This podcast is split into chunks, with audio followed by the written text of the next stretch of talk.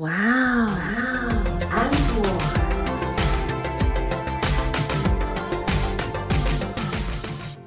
欢迎收听今天的哇哦 Uncle，我是 Echo 阿可。我是安妮塔你今，天过得好吗？很开心啊，为什么呢？因为身为舞迷的我有买到五月天的门票，很难抢，对不对？超级宇宙无敌难抢的，真的买到的人都值得发文炫耀。嗯，所以我发文炫耀了，所以你是舞迷，我是舞迷五月天的歌迷，好。那像是我们张 PD 呃，艺兴的粉丝，我们就叫做贝壳，哎，到底为什么叫贝壳啊？因为他说粉丝是他的后盾啊，嗯就是贝壳嘛。哦然后他又是艺兴嘛，嗯所以他名字有一个 X，嗯所以叫 X Back。嗯对，所以翻译过来就是也不是翻译啦，就是取那个谐音，嗯就是贝壳。哈，真的，我都觉得我们贝壳闪闪发光，连名字都这么好听。不过今天讲到这个粉丝的昵称呢，是因为有一个就是粉丝，然后私讯给我们，然后他自称他是可可粉一号，对，他说他是我们节目的忠实铁粉，对，他觉得我们每次都称呼大家为听众或者是粉丝，那个距离感太遥远了。对他觉得想要跟我们再接近一点，所以他就说：“我可以给你们建议吗？就是其实你们可以称呼我们为可可粉。”你知道看完的时候心里想说：“我的妈呀，也太甜了吧！”好可爱哦很！可爱哦，他就说他是可可粉一号，那可可粉二三四五六七八九十，你们在哪里呢？举个手吧，就他们现在在举手，然后我们也看不到这样子，就来信告诉我们好不好？就说你是可可粉几号这样子。或者是呢，你是说你可以说你是几号，嗯然后你又拉了几号进来，一种传直销的概念。对呀、不过还是很谢谢这个粉丝啦，因为我们其实都还没有想到说要给粉丝就是取名字这件事情。因为我们也没想到会有粉丝，对，没想到他已经超前部署，帮我们想好了，就是可可粉这个名字，我觉得很可爱耶。真的很可爱啊！那以后就请各位可可粉多多关照了。嗯，那你们听到节目的这一天呢，我们就定为可可粉的生日。哇，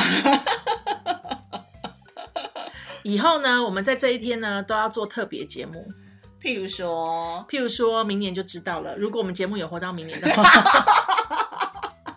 譬如说，我们就是邀请那个贝壳的主人来现场这样子。那是给我的礼物，不是给可可粉的礼物。好了，我们开始今天的节目喽。疯狂职场人生，今天的疯狂职场人生呢，我觉得真的是要探讨一个比较深入的问题。哦，是什么样的问题呢？我要先问安妮塔，是你有当过主管吗？没有。嗯，嗯，快点问我。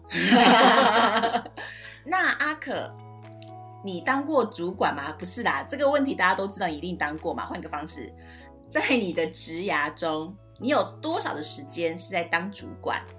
大概是五分之四吧，教个屁呀、你！这很精准吧？对不对？没有，这是我觉得是炫耀。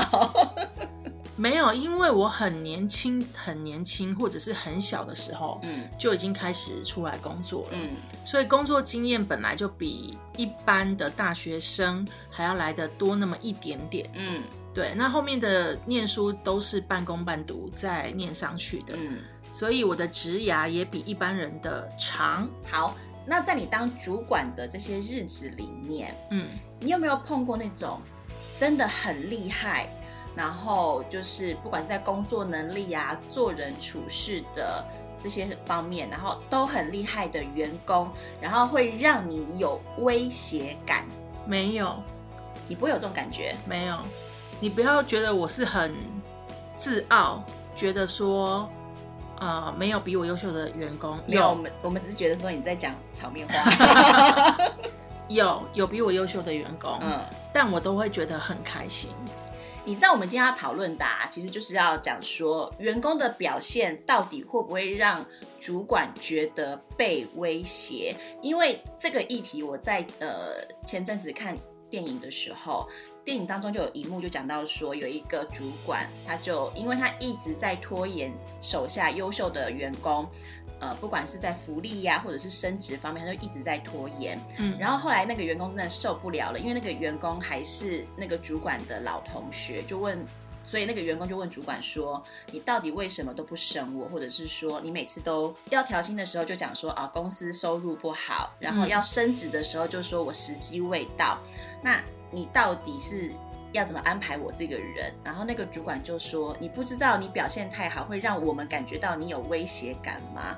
你知道在那当下，我真的觉得说，天哪，会有这样子的员工哦，会有这样子的主管哦，这个我有遇到过。啊，真的哦，对，因为我虽然很年轻就有主管的经历，嗯，但是我上面一定还会有中主管跟大主管嘛。对，对，那我曾经遇到的是很好的主管，他因为我的表现很优秀，所以他就会把我举荐上去，嗯。甚至于说我的呃抬头已经超过他了，他也会很替我开心。嗯。那我觉得我从小受到的教育是正常的，所以我也是这样子对我的 member，、嗯。就是跟我的同仁一起工作，或者是跟我的团队一起。如果他们表现得很好，我也会很开心，我也不吝于在我的老板面前夸奖他们。可是我也遇过那一种，他觉得我功高震主，嗯，他觉得我的能力太强，然后让他有威胁感，所以他也一直在找我麻烦。我其实有点难想象，就是到底为什么这些主管们会对于表现优良的员工，然后产生那种被威胁感？然后那在这种情形之下，员工到底应不应该要近期就是表现？我以我的例子来分享好了，因为我那个会觉得我对他产生威胁感的主管呢，他本身是一个没有底气的人，就是他所有的位置都是靠 social 来的，哦，他也没有真正会落地执行的项目，嗯就他不会做，嗯，但是他会说，这也是他的专长啊，会说也是一种专长哎、，对，那因为我们会做，嗯所以他就会觉得被威胁。那他对我的方式就有几种，比如说第一种就是找麻烦，对，你交上去的东西，他一定都一直推，一直推，一直到时间到了为止。嗯对，那或者是说他会刻意挑你不会的要你做，美其名是栽培你，嗯，那事实上就是要看你出包。就是给你难看就对了。对他就是想要挫挫你的锐气这样，嗯或者是呢，突然有一个案子他收拾不了了，嗯然后他就把你推出去，嗯说以后就是你负责。嗯那你当然就会很错愕，因为本来这件案子就不是在你身上嘛。对，那突然已经出包了，而且是天大的包，他不扛，嗯那他把责任推到你身上。嗯对，那还好，我们当时都有用一些技巧，就有把这些事情很圆满的解决。嗯那如果你遇到这样子的主管，我觉得第一，你要先问自己，你到底喜不喜欢这份工作？哦，如果你喜欢这份工作，那你就继续努力的做。就是只能吞了。对，因为金子就是会发光。嗯那我们敬爱的一波，他有说啊，只要你一直努力，总有人会看到的。嗯我觉得这句话非常的有道理。所以在职场上也是一样嘛，你就是一直努力，你的老板一定会看到你的。那你的主管有没有看到你的表现呢？我觉得可以先把它略过。那当然，在很多的大公司，你是没有办法直接上达天庭的。对啊，那没关系，这个时候可以善用舆论的力量，所以同才其实非常的重要。嗯。就是大家都知道这个案子是你自己一个人独立完成，或者是团队一起完成的，那或者是这个包，或者是这个主管出的包是你解决的，嗯。慢慢的那个舆论也会传到老板的耳朵里。所以我当时的状况是我都没有看过我们老板，嗯。我也不知道我们老板竟然知道我。嗯后来他告诉我说，因为他一直听说有一个同仁能力很好，嗯那所以他就想要认识我，是变成一个传说，你知道吗？那他后来认识我之后，他又了解了这个主管的一些作为，嗯最后他就请这个主管走路。所以就是守得云开见月明这样了。对，那因为那个工作我很喜欢，嗯所以我就一直在那里打拼吧，就努力这样子。所以安妮塔刚刚那个问题是，如果你已经知道你的主管是会打压你的人，嗯会觉得你威胁到他的人，嗯到底你应不应该努力？我的建议是你还是要努力，而且要更努力。更努力就会被更打压啊。可是别人看得到，所以因为别人看得到，就对他来说会有更大的压力。啊，这样听起来好像是一种恶性循环，你知道吗？就是因为我努力了，然后主管就会看到，就会他就会有压力，然后主管的压力就会又会再回到我身上，然后我就必须要再更努力，然后让他看，让别人看到这样子。但是老实说，因为主管扛的是部门的绩效，嗯如果你很强，你可以帮他扛很多的绩效的话，嗯他也不会轻易放你走。对啊这样讲好，像也没有错哈，因为他不可能影响到自己的生计嘛。嗯所以你刚刚分享的那个电影片段，他是因为主管会觉得下属功高震主，但是他也不放他走啊。对他不放他走，他就是还是安抚他，就说啊，你就好好做啊，然后下次有升迁机会啦，或者是说下次有调薪机会的时候，还是会会跟你说的，那你就好好做这样子。啊，可是我真的觉得，如果是我的话，假设我的主管是这样子的人呐、我就不会想要表现了耶。大部分的人好像是 这样。对啊，因为像这种主管啊，除了因为你的表现太过良好而感受到被威胁之外，其实有另外一个部分的话，他就会窃取你的功劳。哎，那我为什么要替他人作嫁？说的有道理哈，他会窃取你的功劳。对啊，所以我刚刚讲舆论嘛，嗯舆论就会站在你这一边，大家会知道这是你做的。像我们的职涯当中被窃取功劳的还嫌少吗？很多件啊，好像也是。对啊。到了某一个程度的时候，你就会觉得啊，算了啦，反正实力是你自己的，你可以带着走。不过说到主管觉得员工对他产生威胁，其实好像这些威胁有些时候并不是有理智性可言的，因为他可能就是单纯的看你不爽，看你不顺眼，嗯，对不对？有啊，有这种。那当时干嘛 interview 你进来呢？对，我也很想问你，如果看我不顺眼的话，你 interview 我进来要干嘛？是因为有那个补人的压力吗？因为有一些公司会规定说，你一个半月内要补到人，不然你考绩就要扣分。这样，哦，公司怎么会有这么无聊的规定啊？对啊，这样子也找不到好的人才。建议你们不要有这种规定。嗯，还有就是，你知道我看过一个最瞎的，就是主管觉得说，呃，这个员工会让主管觉得很有压力，是因为这个员工长得太帅。怎么会呢？长得帅应该要加分啊！我跟你说，我觉得这个主管一定是男的，哦，怎么说？因为男生看男生就会，你知道那种，呃，那要怎么说呢？竞争性，对，竞争性就会比较高。然后主管如果说那种没有底气的主管，然后看到一个男生长得这么的帅，然后可能工作能力也还不错，我们不要讲说很好，就还不错就好。快点叫其他女同事来看。快点叫其他女性主管来 interview，对，因为这种问题呀、就是女生看女生比较不会有用外观去判定的问题，可是嗯男生看男生就会有哎、真的哦，对啊，好像有一个研究就是这样讲的，对不对？对，我觉得这样子其实很妙，因为在我们小小的就是 interview 人的过程当中，如果是看到很漂亮的女生，我们也会觉得说啊，这女生好漂亮哦。对啊，如果可以加入我们团队，一起拉高颜值也是蛮好的。那你人比较好，我的想法是说，哈，这女生长得很漂亮哎，以后需要撒娇的都她去好了。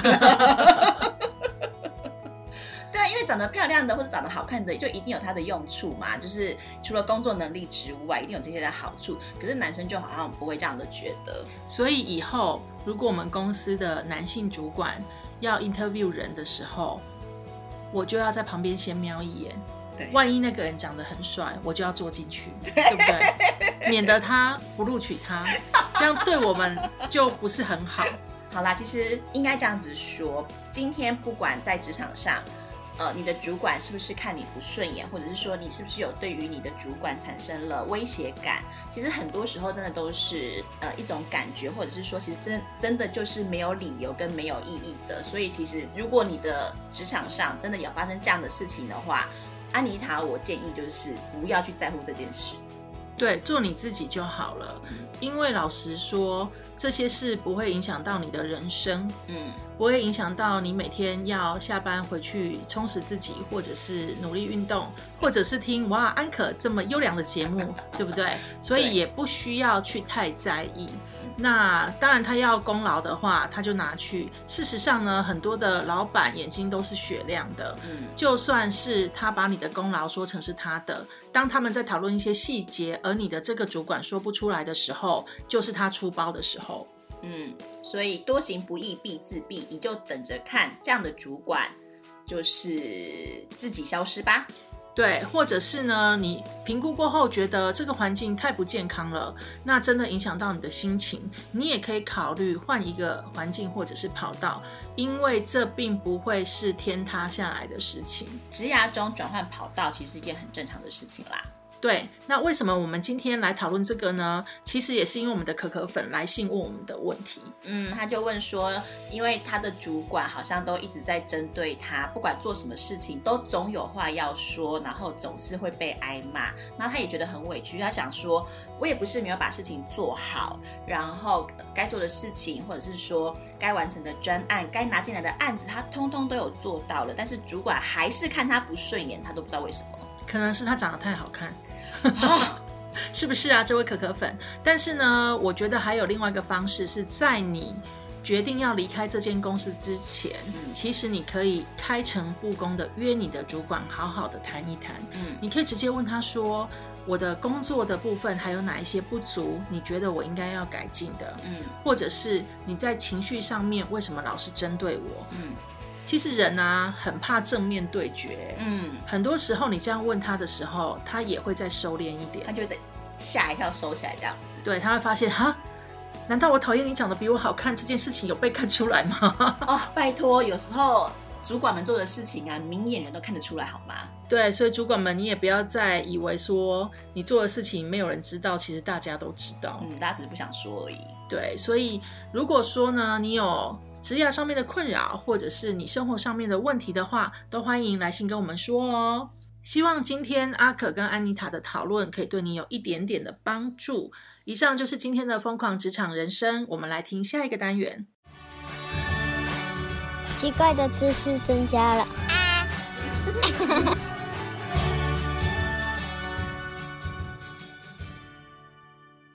大家好，我们是哪壶小姐。哪壶不开提哪壶。对，今天换主持人了，不是为什么？到底为什么嗯，我们要在不能飞出去的时候讲飞机去世呢？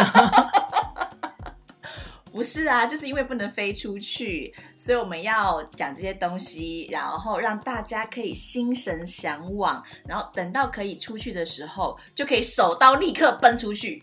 报复式的旅游吗。对啊，好吧，那我们今天呢，Echo 跟安妮塔要来跟大家分享的奇怪的知识是关于飞机跟海关的。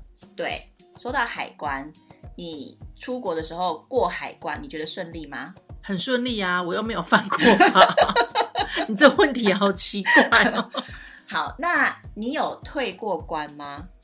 我不知道什么叫做退关呢、退关就是说我可能已经出了海关了，你已经到了免税商店区了，嗯。然后发现你可能没有办法搭上你原本要搭上的飞机，因为你可能临时有事情，你必须要从出关的这个地方再回到我们的所谓的境内的时候，这个叫做退关。我没有，哦，你没有，但是嗯。我有一次，因为听从 我同事的话，主要是因为我本人是路痴，嗯所以我方向感很差。嗯，可可粉要记住哦。记住这个干嘛？可以记一点好的吗？然后因为我方向感很差，所以那时候飞机降落的时候，嗯，我就跟着我的同事往左边走。对，但是我看到标示明明是写右边，嗯但是我就太对自己没有自信，我就问我同事说：“不是要往右边走吗？”他就说：“没有没有，每一次从这里下来就是往左边走，我们就是这样子出关就对了。”嗯所以呢，有一群人，也不是只有我们，就很多人都跟着我们的方向就出关。嗯，出关发现我们到错航向。哈，那那时候，如果你要再到另外一个航下去领行李的话，嗯你就必须可能很复杂啦，嗯就是你可能还要出去啊，然后又要坐一段路的车，嗯才可以去领你的行李，嗯，那很奇怪嘛。对啊，所以后来呢，我们就又回到那个海关那个地方，嗯，跟他说我们走错方向了，怎么办？嗯我们要进去走另外一个方向。对，那那个海关说你们也不是第一个了，嗯所以他就有行个方便，嗯让我们可以这样子进去，但是就是有一个单子给我们，我忘记就是一个有他盖过章的单子，证明说我们其实已经出关了，对，但是因为走错方向，又再回来一次，这样哈，对，还蛮妙的耶。嗯，好，那今天其实也想要跟大家分享，就是说我们很多人出国的时候只知道出海关，对，但是不知道如何退海关，就是如何退关这件事情。今天要来教大家，但是因为制作人找的资料实在是太多了，而且退关实在是有点难，所以只能跟大家说：第一个，如果你过了海关之后想要做退关的话，请你一定要就是预留时间，因为其实很多人退关的原因是因为。我好像忘记拿了什么东西，所以我必须出了海关之后再退关，回到境内拿完东西之后再进一次海关。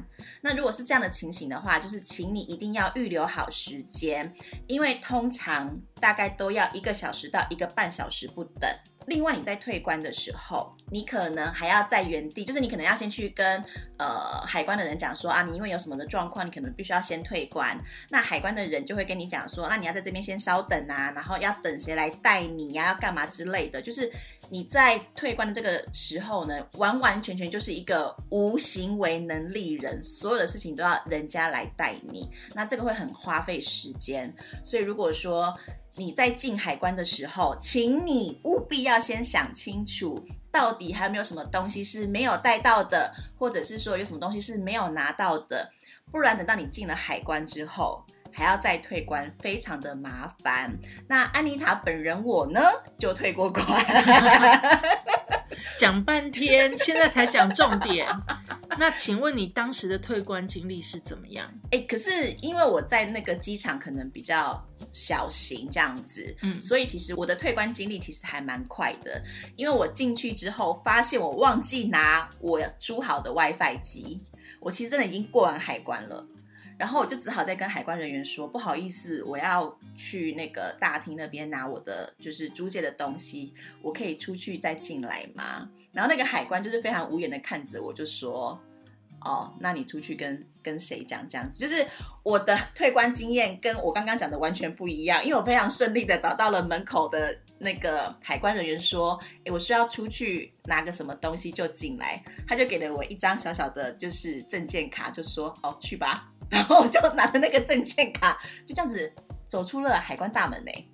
我觉得讲到这个，也可以跟大家聊一聊各地不同的海关。嗯那当然，以我们浅薄的知识跟经验，我们只能跟大家分享几个而已啦我们自己的亲身经历。你知道那个海关啊，我们大家都会觉得海关很严肃嘛。，对，我之前去新加坡的时候，嗯新加坡的海关看到我就笑眯眯的，嗯，然后还跟我聊天。然后呢，我就是一个笨蛋啊，就想说，哎、那我可不可以拍照啊？嗯结果就立刻被制止、哎，就说我们这里是不能 拍照的。可是因为你知道，新加坡海关嗯跟它的免税店嗯真的太近了，嗯，免税店可以拍照吧？好像可以耶。对，那为什么海关不能拍照呢？啊，就真的很近呐、啊，两百公尺而已啊。那你要把它散掉啊。对，后来我才知道，原来海关是不能被拍照的。嗯，海关不能被拍照。那一次的行程很有趣，就是我去新加坡之后，我又要去马来西亚。嗯，那他们不是可以呃走陆地吗？对对，对，就是车子就可以过去嗯，过个桥就是了。那我过到马来西亚那边的时候，嗯，我就觉得这也太有趣了吧！怎样他们有猫哎、啊？有猫对躺在柜台上，对啊，所以出海关的人每个人都要先摸猫。也没有规定你要摸，就是那个猫竟然就在海关的柜台上走来走去、跳来跳去、哎，哇塞，是一个好放松的地方哦。，对，然后都很慢。然后他们也就是一样面无表情的去审查你的证件。嗯，对啊，什么按指纹啊，嗯然后看拍照嘛，对不对？嗯现在过海关都要这样。对，但是那一只猫就一直很自由、很 free 的在那里 走来走去，但我很害怕。你不过这样听起来，好像马来西亚、新加坡那边的海关，感觉上气氛上是比较放松的欸。没有啊，是因为我可爱。好，对不起哦。因为其实我后来从马来西亚再回到新加坡的那个海关嗯。就非常的严肃，哦，，对，所以每一次遇到的都不太一样，那可能现场的氛围也不太一样。我从新加坡过去马来西亚的那个海关，因为它比较小型，嗯，所以它可能都很放松吧，嗯比较轻松一点。但事实上，他们还是蛮严肃的在对待过境的这件事情。诶，不过讲到海关呐、大家其实出去国外旅游的时候，可能最害怕海关会问你问题。譬如说，海关都会问说你来干嘛？嗯，你来几天？你跟谁来？像我第一次去日本的时候，嗯海关就问我说：“哎，你来几天啊？然后跟谁来啊？”然后之后因为去日本的次数可能变得稍微多一点点了，就是到后面他已经不问了，因为这家伙一看就是来吃东西的这样子。进来的时候跟出去的时候 那个身材都不太太一样。对，所以就会有人讲到说，哎，如果说你去一些比较大一点的国家，譬如说美国，譬如说日本，然后他们可能因为他们都会用英文或者是日文问你说，哎，你来这里做什么的时候，就会有人教怎么回答，而且是自式答案，保证一定过，是什么就是 eat and shopping。？Eat and shopping。呀、我是来吃东西跟来买东西的。对，那通常海关就会想说，哇塞，你要来促进我们国家经济发展吗？感谢 welcome，快点进关吧，这样子。对，这个好像很多电影也都这样教、欸，好像是这样哎、因为我有一个朋友，他说他亲身实战过，海关就问他说你来干嘛，他就说 shopping shopping shopping，然后海关他说海关就大笑，然后就放他进去了。哎、蛮好的哎、可是事实上也是啦，就是真的，你出国大部分的人不是工作就是旅游嘛，嗯，对啊，所以就讲清楚就好了，其实不需要太担心。但是有一些海关嗯，还蛮特别的，譬如说，譬如说我上次从越南要回来的时候，嗯，他们的海关是要脱鞋检查的。拖鞋检查哦，对，就是你的行李，连你的鞋子跟袜子都要脱下来。我只有遇过脱鞋子，但我没有遇过脱袜子的。有哎、拖鞋就是还有袜子都要脱。啊那我就第一次看到，我也是觉得还蛮特别的。那也有一些海关的态度是恶名昭彰的，嗯，就会有一些可能比较不法的情势出现啦。或者是特别的凶狠、特别的严格。像有一些国家，我还是不要讲什么国家好对，不要讲。对他就是会说那边的海关很难搞啊，嗯然后很凶啊。但是事实上，我自己亲身的经历是，并没有。我遇到的海关都很好，嗯，那他们就对我也都很好。那问我问题，我回答完之后还会跟我说 good，嗯就是说哎、很不错啊什么的，就是大家还会稍微聊一下。我觉得不要因为网络上的一些话而有刻板印象，但是当然，如果网络很多人这样讲，你心里面还是先有一个准备。嗯，免得万一真的遇到这样的状况，可是我还是相信人性本善啦，所以你好好的跟他沟通，他应该也会好好的对待你。还好你这一段是很认真的讲完它。你如果再跟我讲说，我想是因为海关看我可爱，所以才放我过的话，我就要关你的麦了。关不到，好啦，不过讲完海关之后，坐飞机这件事情啊，也是大家现在很心心念念的，所以才对会有那些什么呃微旅行啦，或者是微飞行的事情出现这样子。那坐飞机的时候啊，你有没有想过，就是为什么坐飞机就是起飞跟降落的时候，一定要竖直椅背，收起桌板，然后把那个遮光罩打开？你知道，安全吧？因为每次空姐都说啊，你们要做这些事情的时候，我内心的 OS 都是这些事情到底为什么会影响到飞安呢？会吧？万一遇到什么乱流啊，还是什么的，我也不知道。板子会掉下来打到你这样子，或者是你头会去撞板子啊？撞板子跟撞玻璃不是一样吗？你知道为了这个啊，我就是逼制作人去找资料，因为我每次坐飞机都对这件事情有疑问，但是因为上了飞机之后，就会开始看电影啊、吃东西啊，所以这个疑问通常只会存在三秒钟，然后就消失了这样子。好，那为什么你要竖直椅背，然后收起桌板，然后把遮光罩打开？因为飞机如果要失事的话，是在起飞跟降落的时候，失事的几率会比较大。那如果说你在起飞跟降落的时候把这些东西收起来的话，第一个可以。比较快的就是逃出去，就是让那个逃生通通道是比较干净的这样子，顺畅的，对，比较顺畅的。那第二个呢，如果说你的遮光板有打开的话，空服员会比较好判断出外面现在是什么样的状况，然后天气如何，气候如何，然后甚至是呃飞机的故障可能是在哪一侧，那他们可以比较迅速的判断，我们应该要从另外一边逃生这样子。哇，这其实很有学问呢。嗯，很有学问。下次不要再嫌麻烦了。人家叫你把椅背竖直，然后打开窗户的遮阳板的时候，还有收起餐桌，请照做吧。就乖乖听话就对了，不要跟空服员在那边大小声啦。对啊，那很没水准。但是呢，你有没有什么难忘的搭飞机的经验？有啊，人生走马灯。为什么会有人生走马灯的出现呢？哦，因为我差点空难呢。是什么样状况？讲一下。好，就是我相信大家对于呃几年前有一个非常大的空难事件还印象还蛮深刻的，它就是那个四个字东南亚四个字的国家的那个飞机就突然消失不见了嘛。那好巧不巧的是，我们也是在那段时间之后吧，好像也没多久，就也是刚好搭上那个国家的飞机，就是国际航空的飞机，然后到那个国家去玩。回来的时候呢，快要降落了。然后才发现说，机场那边当地的天气整个非常的不好，突然下起大雨，然后吹起怪风，这样因为没办法降落，所以飞机就在天空这样子一直盘旋。那你知道那个时候是雷雨包，嗯，我们有多恐怖？是因为你只要发现窗户外面突然变成白色的话，就表示飞机已经飞进去云雨包里面了。那在三秒钟之后就会出现打雷，嗯，然后跟飞机急速的降落。嗯，对，非常的可怕。你知道我人生第一次屁股脱离椅子的那个时候有多害怕吗？然后在那个瞬间，因为那个时间大概维持了二十分钟左右。天哪！对，然后本来空服员们都觉得说 OK 啊，没什么太大的问题，因为本来在飞行中遇到乱流这件事情就是很正常的嘛。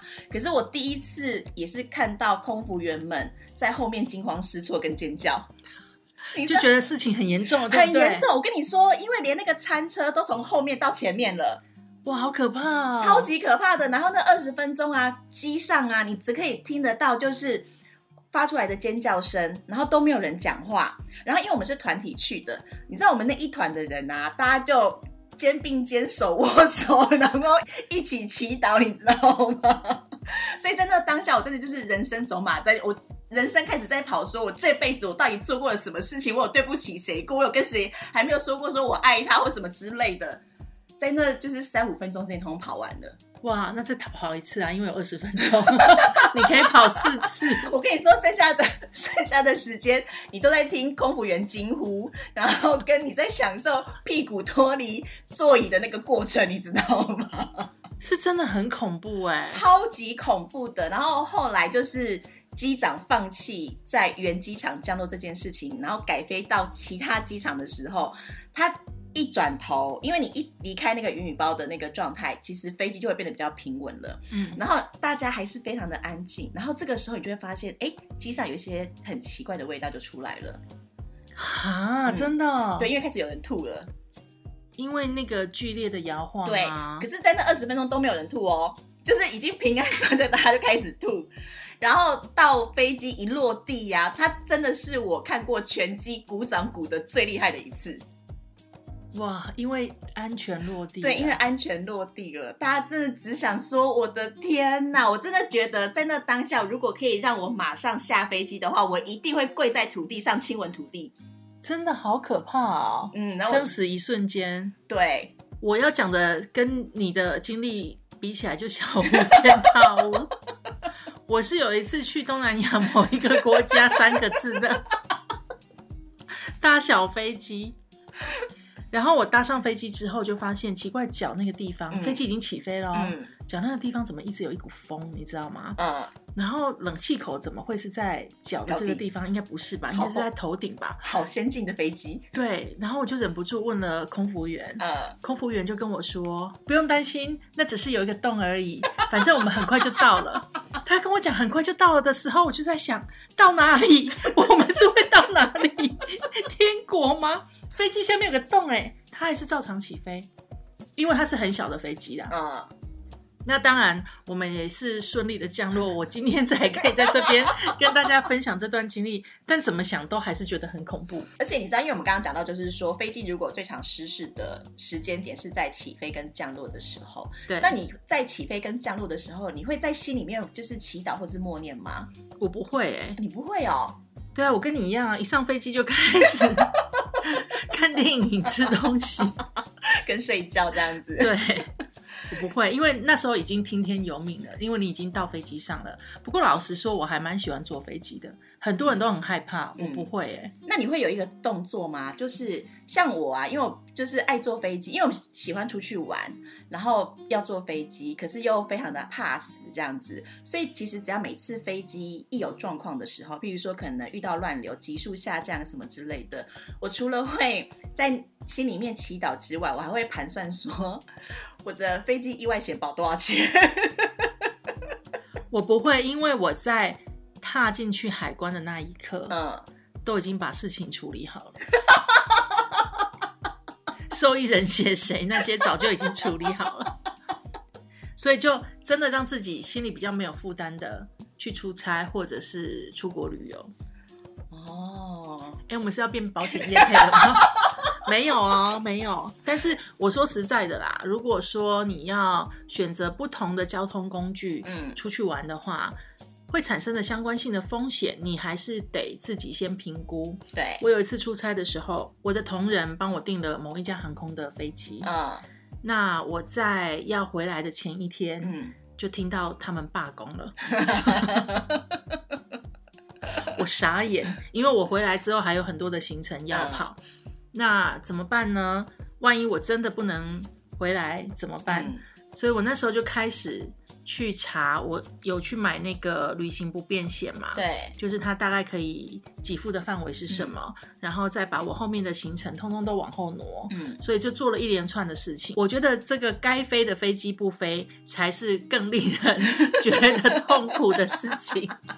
哎、怎么样都比硬飞好吧？哦，真的不要硬飞啦！那么多人的性命都在那一台飞机上面。你知道有一次啊，我也是印象很深刻，就是我要从香港回来，然后我超深刻，是因为我记得我要坐十二点五十分的飞机，嗯。然后我十二点才到那个香港机场，嗯。然后到香港机场之后 check in 完之后就过海关了嘛。那但是大家都知道说香港机场其实很大，对，那就是旁边两旁的侧翼非常的长，这样子。那其实你看我五十二点才才办理就是登机手续，然后其实大部分应该是在十二点二十分的时候你就要开始登机了，嗯，但没有，那个时候我本人还在逛迪士尼，你知道吗？还在逛免税商店，所以我真的就是在三十五分的时候听到航空公司在 call 我，天哪！然后那个时候我人还在距离飞机的那个闸口还有二十几个。所以我人生第一次在那个香港机场狂奔，就是奔了二十几个闸口，然后到到就是上飞机这样子。那我上了飞机之后，因为就是满机，我就刚好坐在中间。那上机之后，因为我很早就起床，因为我从那个内陆要回来，这样子很早就起床了，我就上飞机就开始睡觉。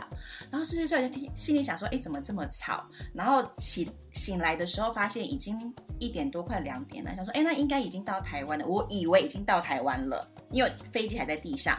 然后我想，我还在想说，空姐怎么没有叫我起来吃午餐？你知道吗？